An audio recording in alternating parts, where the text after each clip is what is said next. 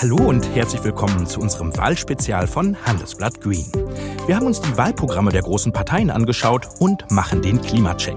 Mein Name ist Michael Scheppe und ich begrüße in dieser Folge Lukas Köhler, den klimapolitischen Sprecher der FDP. Herr Köhler, schön, dass Sie heute dabei sind. Danke für die Einladung.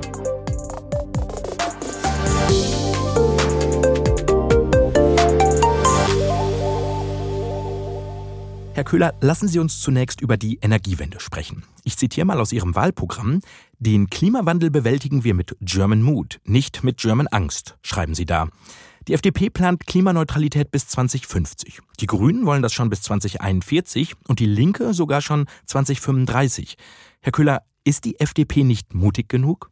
Oh, ich glaube, die FDP macht das, was man in der Klimapolitik machen sollte, nämlich sich nach dem IPCC richten. Der sagt ganz klar, wir müssen 2067 weltweit klimaneutral erreicht äh, haben. Das ist in der Tabelle 2.4 des Sonderberichts 1,5 Grad. Mhm. Und wir sind als Industrienation, müssen wir, müssen wir schneller sein. Und da ist es wichtig, auch natürlich in der Europäischen Union dieses Ziel vorzuziehen. Deswegen sagen wir 2050. Mhm. Geht es nicht schneller? Halten Sie die Forderungen von anderen Parteien da vielleicht für überzogen?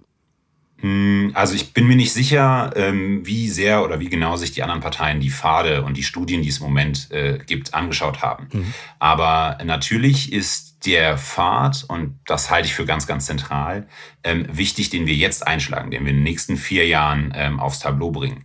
Wie weit wir dann hinten raus noch äh, Restemissionen haben, äh, das ist dann am Ende eine, eine Kostenfrage. Und genau diese Kostenfrage, die muss man sich, glaube ich, auch in der Klimapolitik stellen. Denn es kann sehr schnell sehr äh, teuer werden, nicht nur für die Industrie oder äh, die Wirtschaft, sondern auch gerade für die Bürgerinnen und Bürger. Und deswegen ist der Pfad zu sagen, wir machen ein klares CO2-Limit, über dem darf nichts ausgestoßen werden. Hm. Da sind wir auch die Einzigen, die das einfordern, in dieser Klarheit.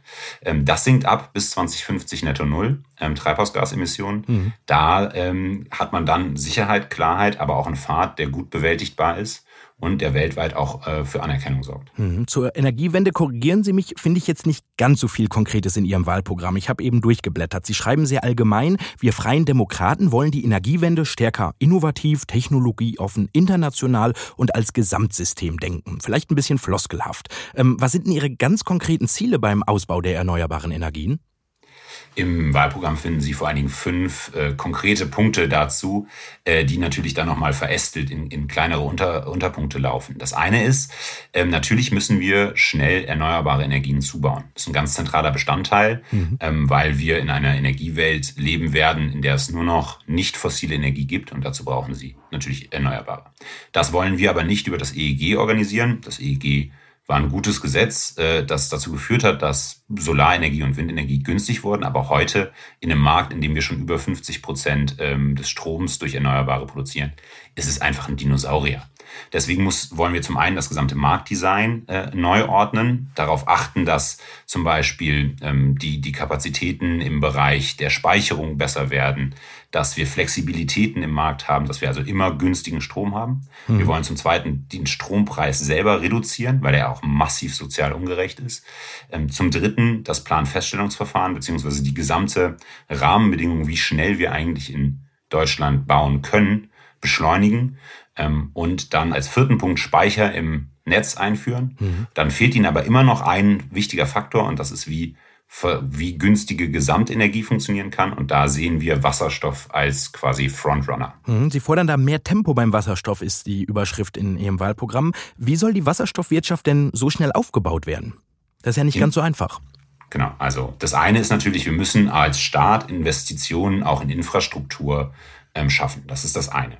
Wir müssen als Staat auch dafür sorgen, dass die Regeln, die Gesetze, die Rahmenbedingungen so gemacht sind, dass äh, Wasserstoff schnell eingeführt werden kann, dass wir schnell Märkte dafür etablieren. Das können wir nicht in Deutschland alleine machen, dazu braucht es die Europäische Union. Mhm. Wir sind ja glühende Verfechter Europas und genau da setzen wir natürlich auch drauf. Ähm, aber wir können auch in Deutschland jetzt schon dafür sorgen, dass die Unternehmen, die planen, Wasserstoff einzusetzen, ich sage da jetzt mal als Beispiel die Stahlindustrie, mhm. dass die planungssicher wissen, dass sie genügend günstigen Wasserstoff, und zwar CO2-neutralen, in Zukunft zur Verfügung haben. Deswegen setzen wir auf das gesamte Farbenspektrum. Wir sagen also nicht nur, Wasserstoff, der aus erneuerbaren Quellen gewonnen wird, ist, ist guter Wasserstoff, sondern ähm, auch Wasserstoff, der zum Beispiel aus Erdgas gewonnen wird und das CO2, das dabei abfällt, das dann gespeichert wird, entweder fest oder gasförmig, das ist genauso ein guter Wasserstoff und damit sorgen wir schnell dafür, dass der Markthochlauf des Wasserstoffs funktioniert und ihm günstig wird. Mhm. Wie soll das funktionieren? Sie wollen die Stromsteuer senken, die EEG-Umlage abschaffen, das haben Sie eben schon erklärt. Wie soll trotzdem die Energiewende gelingen? Gerade dadurch, dass der Strom günstiger wird, haben natürlich viel mehr Unternehmen, aber auch Bürgerinnen und Bürger ein Interesse daran, Strom einzusetzen. Desto günstiger der Strom ist, desto schneller gelingt der Umstieg. Und eine Energiewende ist ja keine reine Stromwende. Es geht nicht nur um Erneuerbare, sondern es geht darum, dass wir den großen Batzen der Primärenergie, das sind immerhin 2500 Terawattstunden hm. ähm, im Vergleich zu den 620 Terawattstunden Strom, die wir haben, ähm, dass wir den umgeschwenkt kriegen. Das heißt, eine Energiewende, die den Verkehr oder den Wärmesektor vernachlässigt, ist keine funktionierende. Deswegen sagen wir, Wasser, die, die Kombination aus schnellem Ausbau, äh, verbesserten Rahmenbedingungen, Investitionen, die wir auch über den Emissionshandel äh, gegenfinanzieren und ähm, ein, ein, ein besseres, schnelleres, einfacheres Marktdesign, das auch Wasserstoff in den Blick nimmt, aber auch synthetische Kraftstoffe oder äh, synthetische Gase äh, ähm, mit importiert und weltweit eine Energiewirtschaft denkt, mhm. führt für uns schnell zum Ziel. Ein Thema begleitet den Wahlkampf wie kein anderes. Nachhaltigkeit. Und es ist klar, dieses Thema wird bleiben und in den nächsten Jahren noch wichtiger werden. Das sieht man nicht nur an den Umfragen, sondern auch daran, wofür die Menschen ihr Geld ausgeben. Über 70 Prozent ziehen nachhaltige Produkte vor. Mein Name ist Carsten Kahl. Ich leite das Wealth Management und Private Banking bei der Hypo Vereinsbank. Wir haben schon vor 15 Jahren angefangen, Investments in nachhaltige Firmen, Fonds und andere Geldanlagen zu beraten und dafür viele Auszeichnungen erhalten. Denn wir wissen, es geht nicht nur um Rendite, es geht auch um Sinn. Jeder, dem das Klima am Herzen liegt, kann durch die eigene Geldanlage ganz konkret dazu beitragen, dass sich die Wirtschaft schnell in Richtung Klimaneutralität bewegt. Mein Team und ich kennen Dutzende spannende und nachhaltige Anlagemöglichkeiten. Wir beraten Sie gern, persönlich und auf unserer Website unter hvb.de.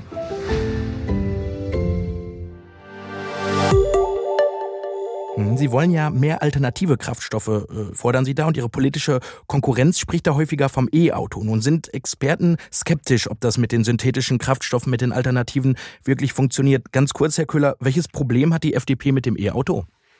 Gar keins. Ich bin ein großer Fan des E-Autos. Ich, äh, meine Mutter fährt selber ein und ich fahre den auch sehr gerne. Ähm, mir macht das sehr viel Spaß. Ich glaube auch E-Autos in Städten zum Beispiel haben eine riesige Chance. Aber aktuell, zumindest aktuell, sind ähm, E-Autos noch relativ teuer. Ähm, und auch die Infrastruktur, zum Beispiel die Ladeinfrastruktur, ist noch nicht ausreichend ausgebaut. Auch da sagen wir als Freie Demokraten im Wahlprogramm, dass die schneller ausgebaut werden kann und sollte. Aber wenn wir schnell CO2 reduzieren wollen, dann müssen wir natürlich die aktuelle Faktenlage be betrachten. Und wir haben weltweit im Moment 1,5 Milliarden Fahrzeuge. Hm. Ein kleiner Bruchteil davon ist äh, batterieelektrisch. Und die müssen in den nächsten 20, 30 Jahren auch CO2 reduzieren. Diese Fahrzeugflotte muss reduzieren. Und deswegen müssen wir weltweit synthetische Kraftstoffe für diese Restflotte auch nutzen, um CO2 einzusparen. Hm. Herr Köhler, kommen wir nun zu unserer Schnellfragerunde und ich würde Ihnen jetzt sechs Fragen stellen und Sie dürfen immer nur mit einem Wort antworten. Ausnahmen nicht erlaubt. Einverstanden? Alles klar. Kohleausstieg 2030, ja oder nein? Ja. Kommt nach dem Kohleausstieg der Ausstieg aus dem Erdgas, ja oder nein? Ja. Wasserstoff oder Batterieauto? Ähm, Wasserstoff. Verbot von Verbrennungsmotoren, ja oder nein? Nein. Autofreie Innenstädte, ja oder nein? Nein. Inlandsflugverbot, ja oder nein? Nein.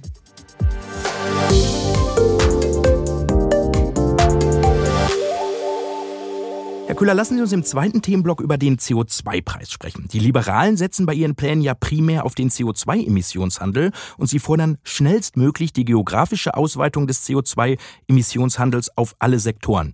Erklären Sie mir doch mal die Idee dahinter und was das bringen soll. Der Kern unseres ähm, Klimaschutzmodells ist ein sogenanntes CO2-Limit. Was bedeutet das? Normalerweise sind wir als FDP nicht so keine großen Fans von Verboten. Mhm. Die bringen auch im Klimaschutz äh, in ihrer Einzelverbotslogik nicht viel. Aber äh, ein Verbot fordern wir ein. Und das ist das Verbot des Ausstoßes von CO2 über dem verbleibenden Limit. Das ist das härteste, äh, aber aus unserer Sicht auch das einzig nötige Verbot. Mhm. Dann bleibt aber was übrig, nämlich das, was unter dem CO2-Limit liegt. Und das müssen sie ja irgendwie verteilen. Und da sagen wir, nutzen wir doch die, den Mechanismus, den die den in der Geschichte der Menschheit schon bewiesen hat, dass er Knappheiten am effizientesten verteilen kann. Und das ist der Markt. Und deswegen wollen wir den Emissionshandel, den es bereits gibt für die Industrie und den Energie und zum Teil für den Flugsektor, ähm, den wollen wir ausweiten auf alle Treibhausgase, mhm. ähm, auf alle Sektoren und möglichst schnell natürlich auch weltweit. Wir würden damit aber im Zweifel auch in Deutschland anfangen, um Geschwindigkeit hinzubekommen. Mhm. Der Vorteil des Emissionshandels ist, dass er eine Sache macht, ähm, und zwar diesen Deckel, dieses CO2-Limit, exakt einhalten. Damit folgt dieses Prinzip Emissionshandel dem Prinzip Sicherheit. Wir wissen, dass wir unsere Ziele einhalten. Und danach die Frage, wie also der Emissionshandel dann wirkt, das überlassen wir quasi den Kräften des Marktes und damit aber auch den Erfinderinnen und Erfindern und den Bürgerinnen und Bürgern. Die entscheiden sich danach, den einen Euro immer möglichst effizient innerhalb des Marktes auszugeben. Mhm. Sie wollen das Vorgehen ja am Ende sogar international abstimmen, aber Sie wissen auch so Klimaüberlegungen auf internationaler Ebene, das hat in der Vergangenheit nicht so gut funktioniert. Wie wollen Sie das politisch umsetzen? Ja, das, der, der, der erste Schritt war sicherlich das Pariser Abkommen. Das hat uns große, große Schritte in eine wunderbare äh, äh, internationale Zusammenarbeit gebracht. Der nächste Schritt ist, die Länder, die ein Interesse an starkem Klimaschutz haben und die schon ähnliche CO2-Bepreisungssysteme aktuell haben, die kann man gut miteinander verbinden. Hm. Christian Lindner und ich haben uns äh, mit, mit John Kerry getroffen. Ähm, und John Kerry ist der aktuell der ehemalige Außenminister der USA und aktuell der Special Envoy, der sozusagen Sonderbotschafter für Klimaschutz von Joe Biden. Mhm. Und ähm, der sagt auch, und der betrachtet Klimaschutz auch aus einer Perspektive, in der es um Chancen geht. Chancen bedeutet aber auch immer, dass wir Wirtschaftswachstum und CO2-Ausstoß voneinander entkoppeln. Das funktioniert am besten über ein internationales CO2-Bepreisungssystem. Kalifornien zum Beispiel hat bereits einen komplett ausgeweiteten Emissionshandel, ähm, so ähnlich wie wir ihn uns auch vorstellen. Mhm. Und China hat Anfang dieses Jahres, im Februar, sein eigenes Emissionshandelssystem eingeführt. Wie klug wäre es, die USA, China und Europa in diesem äh, Handelssystem miteinander zu verbinden, um ein einheitliches äh, CO2-Reduktionsziel zu haben. Mhm.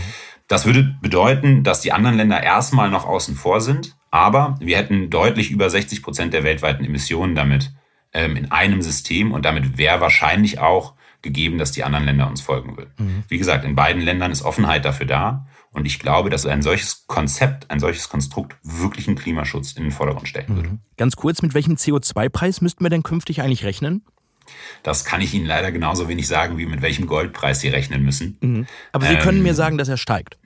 Das ist sehr wahrscheinlich, ja. Natürlich. Desto knapper das Angebot wird, desto ähm, äh, höher wird natürlich der Preis. Aus Angebot und Nachfrage gibt sich das. Aber wenn zum Beispiel ein Stahlwerk ähm, von seinem aktuellen CO2-Ausstoß durch zum Beispiel die Nutzung von Wasserstoff auf Null-Emissionen geht, dann kann der Preis auch wieder sinken. Das heißt, desto effizienter und besseren Klimaschutz wir machen, desto niedriger ist der Preis. Mhm. Dann lassen Sie uns doch am Schluss unseres Gesprächs noch über die Kosten und die Sozialverträglichkeit des Klimawandels sprechen. Ähm, Klimaneutralität für Deutschland wird einer McKinsey-Studie zufolge nämlich bis zu einer Billion Euro kosten bis 2045. Herr Küller, wer soll das bezahlen? Wir brauchen sicherlich einen, einen, einen Dreischritt. Ähm, das eine ist die staatliche Investition. Wir werden staatlich in Innovation, in Forschung und Entwicklung, aber auch in Infrastruktur investieren müssen. In Stromnetze, in bessere Straßeninfrastruktur, in eine Ladeinfrastruktur im Batteriebereich, auch in Wasserstoff. Mhm. Der zweite Punkt ähm, ist aber die private Investition. Klimaschutz ist ja nicht nur eines der größten Probleme, wenn nicht meiner Meinung nach die größte Herausforderung, vor der wir gerade stehen, ähm, sondern es ist auch eine Riesenchance für wirtschaftliche Entwicklung, weil wir in Deutschland genau das können, was wir für Klimaschutz brauchen. Wir sind super im Anlagenbau, wir sind super in der Chemieindustrie und wir sind auch super darin, Energienetze zu bauen. Das heißt, mhm. wir können die ganzen Ideen, die Innovationen, die wir haben, die können wir verkaufen. Und das Deswegen ist es interessant für den privaten Sektor zu investieren. Deswegen muss so ein Prozess wie auf europäischer Ebene die aktuelle Taxonomie, da geht es darum zu definieren, was für die Finanzwelt eigentlich Nachhaltigkeit bedeutet. Mhm. Das muss so offen ausgestaltet werden können, dass wir auch privatwirtschaftlich in genau diese Innovation, in die Neuerung, in wirtschaftliche Entwicklung investieren. Und der dritte Bereich ist natürlich der CO2-Preis. Sie haben ähm, eine Anreizwirkung ähm, über einen Emissionshandel, die dafür sorgt, dass wir unser CO2-Limit einhalten. Das habe ich ja eben schon gesagt. Mhm. Und genau. dieses, diesen Anreiz, diese Wirkung sorgt natürlich auch dafür, dass an der richtigen Stelle neue Investitionen ähm, eingesetzt werden. Wir werden wirtschaftlich absolut sicher sehen, dass ähm, wenn wir eine kluge Klimapolitik machen, dass damit auch Wirtschaftswachstum verbunden sein kann. Mhm. Ganz kurz noch äh, am Ende mit Blick auf die Uhr, Herr Köhler, wird der Bürger am Ende des Monats weniger Geld im Portemonnaie haben wegen der Klimaschutzbemühungen? Es gibt keine sozial gerechte Klimapolitik. Klimapolitik bedeutet immer Veränderung und die bedeutet Kosten. Deswegen müssen wir, und das schlagen wir als FDP auch vor, äh, natürlich einen sozialen Ausgleich äh, vornehmen. Wir müssen zum einen die äh, schon in Europa höchsten Stromkosten massiv senken mhm. durch die Reduktion der Stromsteuer, aber auch durch zum Beispiel eine Anpassung ähm, in der Besteuerung von Sprit, von Diesel, von Benzin oder der Kfz-Steuer. Ähm, und wir schlagen vor, das Geld, was übrig bleibt, weil Klimaschutz soll ja nicht dazu dienen, dass der Staatshaushalt weiter aufgefüllt wird, sondern das Geld, was übrig bleibt aus dem Emissionshandel, das müssen wir zurück an die Bürgerinnen und Bürger geben. Dafür schlagen wir eine Klimadividende vor, die das auch sozial verträglich ausgestalten würde. Hm. Herr Köhler, kommen wir zu unserer Abschlussfrage. Ähm, warum sollte man gerade Ihre Partei, die FDP, wählen, um das Klima zu retten? Sie haben 30 Sekunden und die Zeit läuft jetzt. Die FDP verbindet Marktwirtschaft und Klimaschutz auf eine Weise, wie sie sonst keine andere Partei tut. Durch das CO2-Limit ist Sicherheit garantiert, aber durch den Faktor Innovation und Markt ist auch das Fortkommen unserer Gesellschaft, unserer Wirtschaft, aber auch des Klimaschutzes garantiert. 17 Sekunden auf den Punkt gebracht. Herr Köhler, herzlichen Dank für Ihre Zeit und alles Gute. Dankeschön. Und jetzt begrüße ich Lisa Göldner, Politikexpertin von Greenpeace, die für Handelsblatt Green die Klimaideen aller Parteien bewertet und einordnet. Hallo, Frau Göldner. Hallo, Herr Scheppe. Was das Klima angeht, ist so ein bisschen mein Eindruck, werden die Liberalen jetzt nicht so wirklich konkret in ihrem Wahlprogramm, was konkrete Ziele, was konkrete Jahreszahlen angeht. Ähm, was sagen Sie? Ja, also Klimaschutz spielt im Wahlprogramm der FDP eine Rolle, aber keine zentrale Rolle.